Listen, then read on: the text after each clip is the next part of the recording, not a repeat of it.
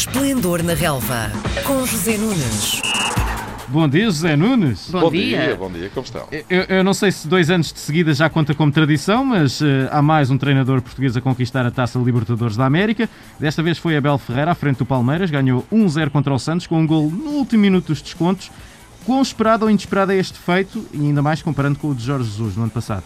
Sim, eh, bom, a partir do momento em que chegou à final, depois eh, tinha hipótese de ganhar e de facto ganhou. Também poderia ter acontecido o contrário, até porque o jogo foi muito dividido eh, e antes de ser dividido foi um grande soporífero. O jogo foi muito fraquinho, mas eh, as finais existem mais do que para serem bem jogadas, para serem ganhas. E de facto foi isso que Abel e o Palmeiras conseguiram fazer com esse gol apontado aos 98 minutos por Breno.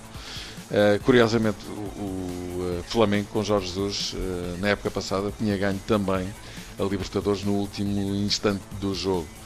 Esteve a perder até com o River Plate, depois deu a volta nos últimos minutos e evitou o prolongamento praticamente no último lance. Ontem aconteceu, aliás, no sábado aconteceu a mesma coisa com o Palmeiras, mantendo-se assim esta saga de treinadores portugueses a ganharem a competição mais importante a nível de clubes na América do Sul. Posso dizer até que se um, Jorge Jesus foi um, o Pedro Álvares Cabral do futebol português, não é? Um, Abel acaba por ser Bartolomeu Dias, que foi o principal navegador da Armada de Cabral no nascimento do Brasil. É, portanto, quer dizer, continuamos aqui numa saga marítima e de grandes conquistas e, efetivamente, é um grande feito. Um, é, a primeira, é o primeiro título que Abel ganha na sua carreira como treinador de futebol sénior, já tinha sido campeão nacional de júniores com a equipa de Sporting e começar logo pela Taça uhum. Libertadores é absolutamente extraordinário. Isto dá-lhe uma dimensão e abre-lhe portas, evidentemente, fantásticas para. Essa era a minha dúvida a seguinte: é se ele, se ele vai ficar pelo Brasil ou se ele agora fica debaixo do olho de outros clubes maiores, na Europa, talvez? Sim, pode acontecer, penso que pode acontecer, porque a Libertadores, evidentemente, dá prestígio, dá dimensão. Um, Pedias-me uma comparação entre aquilo que Jorge Jesus fez no ano uhum. passado com o Flamengo. Vamos ver, um, a equipa do Flamengo era uma equipa bastante superior a esta do Palmeiras, não é? tinha muito mais qualidade, tinha jogadores com mais categoria. Um, por outro lado, o River Plate, equipa que o Flamengo defrontou na final da Liga dos, um, de, de, dos Libertadores, uh, também da Taça Libertadores, também era superior à equipa do Santos. Uhum. Uh, também é preciso não esquecer que o um, Palmeiras eliminou esse mesmo River Plate na meia final desta, desta competição. Portanto, não há como não reconhecer um enorme mérito àquilo que Abel fez. Chega ali e em três meses consegue ser campeão sul-americano. Eu acho que isto é absolutamente estrondoso. Portanto, eu acho que eh, seguramente Abel, a partir daqui, eh, tem efetivamente portas abertas para aceitar outros convites de outra dimensão, é? com esta vitória que é realmente muito importante. Passando agora também para dentro de portas, na sexta-feira o Porto esteve envolvido num dos quartos de final da Taça de Portugal, ultrapassou o Gil Vicente com dois chapéus. O que é que te pareceu a exibição dos azuis e brancos? Uma autêntica chapelaria, querias que responder. Não, vamos dizer, não, o, Porto, o Porto entrou bem, foi mais forte, marcou um belo gol, como tu disseste, por Corona, depois Taremi faria algo semelhante já na ponta final do jogo, pelo meio e particularmente na segunda parte, o Gil Vicente deu muito trabalhinho ao Porto eh, foi uma equipa até que, a determinada altura, parecia merecer outra coisa do jogo. Mas já sabemos que o futebol não se compadece nesse uh, compras com esse tipo de situações. O que importa é marcar. O Porto é uma equipa muito sólida, ganhou bem, está nas meias finais da Taça de Portugal e vai defrontar o Braga, que não é, não é brincadeira nenhuma, não é?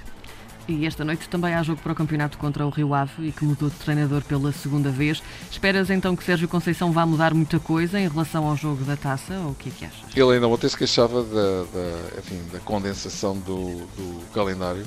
Porto creio que vai fazer 8 jogos em 28 dias. Porto que não tem Otávio nem vai ter nas próximas semanas, uma lesão muscular que afasta um jogador que é muito importante para, para Sérgio Conceição.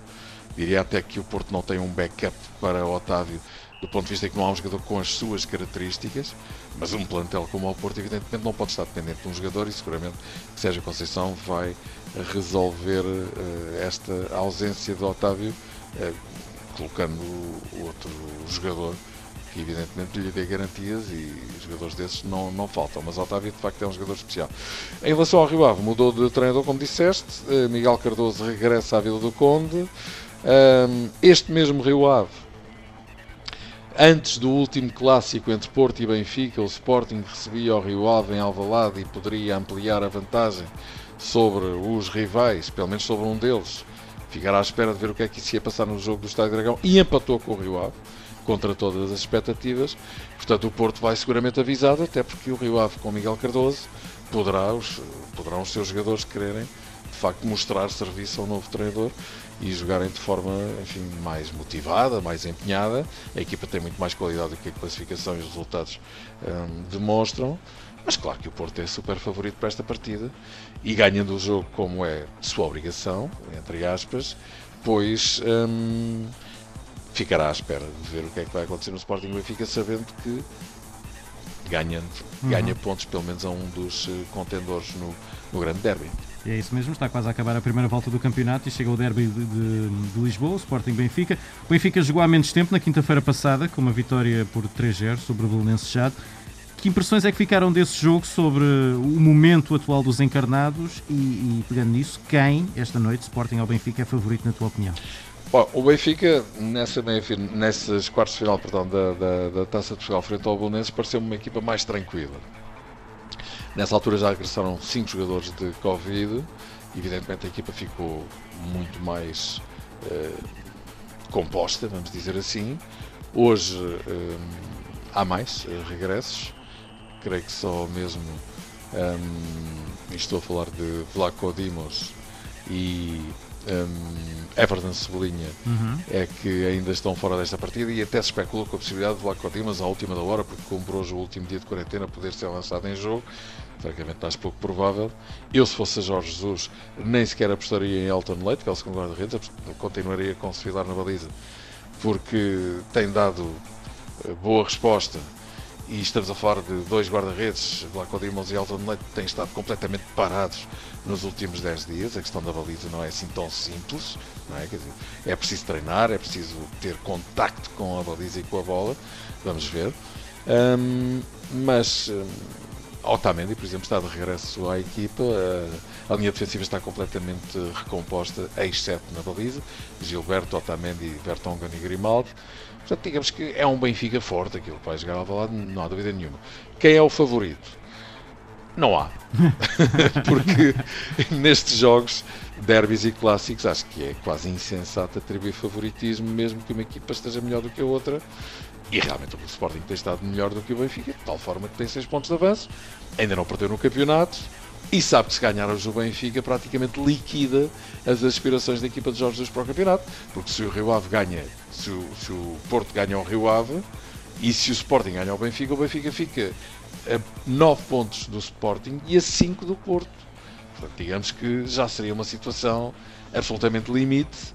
Poder-me dizer, bom, mas há dois anos o Porto tinha 7 pontos de avanço e o Benfica foi campeão, e na época passada o Benfica tinha 7 pontos de avanço e o Porto foi campeão. Bom, 7 não são 9, e depois dois adversários já muito distanciados deixaria o Benfica realmente numa situação extremamente complicada e acho que quase irreversível em termos de poder conquistar o título. Mas atenção, e era aqui que eu queria chegar: o Sporting está muito forte, um, não vai poder contar com Palhinha. Não creio que seja, enfim, o drama que também que se está a fazer à volta disto. Uhum. Todas as equipas grandes têm estado privadas de jogadores por força até do Covid. Um, Palhinha é com certeza um jogador muito importante. Vai jogar Mateus Nunes no seu lugar, que também é um belíssimo jogador. E caramba, o Benfica há pouco tempo estava a jogar sem 10 jogadores do plantel. Portanto, um, o Porto agora perdeu o Otávio, que é um jogador muito importante e também já teve uma data de jogadores fora por Covid, o Sporting igual. Portanto, enfim, eu acho que é uma situação que seguramente o Ruben Amorim não vai querer dramatizar. Ele até disse que, mesmo que a resposta seja positiva em relação à despenalização de Palhinha, coisa que pode acontecer ainda hoje por parte do Conselho de Disciplina, pouco provável, digo eu, que ele nem sequer conta com palhinha, que nem sequer foi para estágio, ou que nem sequer vai para estágio. Portanto, a situação está completamente resolvida. Agora, em relação ao favoritismo, e só para fechar a minha resposta, eu direi: não há favoritos.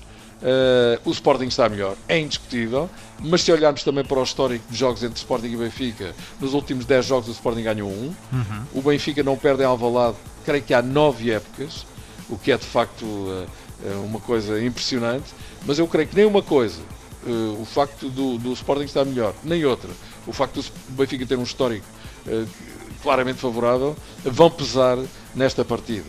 Uh, por isso vamos esperar para ver o que é que vai acontecer. Não há favoritos entre estes eh, clubes, eh, obviamente, Sporting e Benfica, e para fechar mesmo dou o exemplo da deslocação do, do, do, Benfica ao Estádio Dragão há três semanas. Também toda a gente dizia que o Benfica, da maneira que estava, não iria resistir e o Benfica não só não perdeu, como até foi melhor do que o Porto. Portanto, é, é, é insensato e prematuro estar a atribuir favoritismos. Agora, se o Sporting ganhar, o Benfica hum, não vai dizer formalmente adeus ao campeonato, mas fica numa situação extremamente difícil e o Sporting está muito forte, isso é indiscutível. Voltamos a falar então para a semana. José Nunes, muito obrigada. Eu também um estava muito forte e nunca mais me calado. Estavas ótimo, muito um obrigada. Um abraço, um beijinho. Às segundas-feiras, José Nunes comenta a jornada desportiva. Esplendor na Relva, às 10h30 da manhã, na RDP Internacional.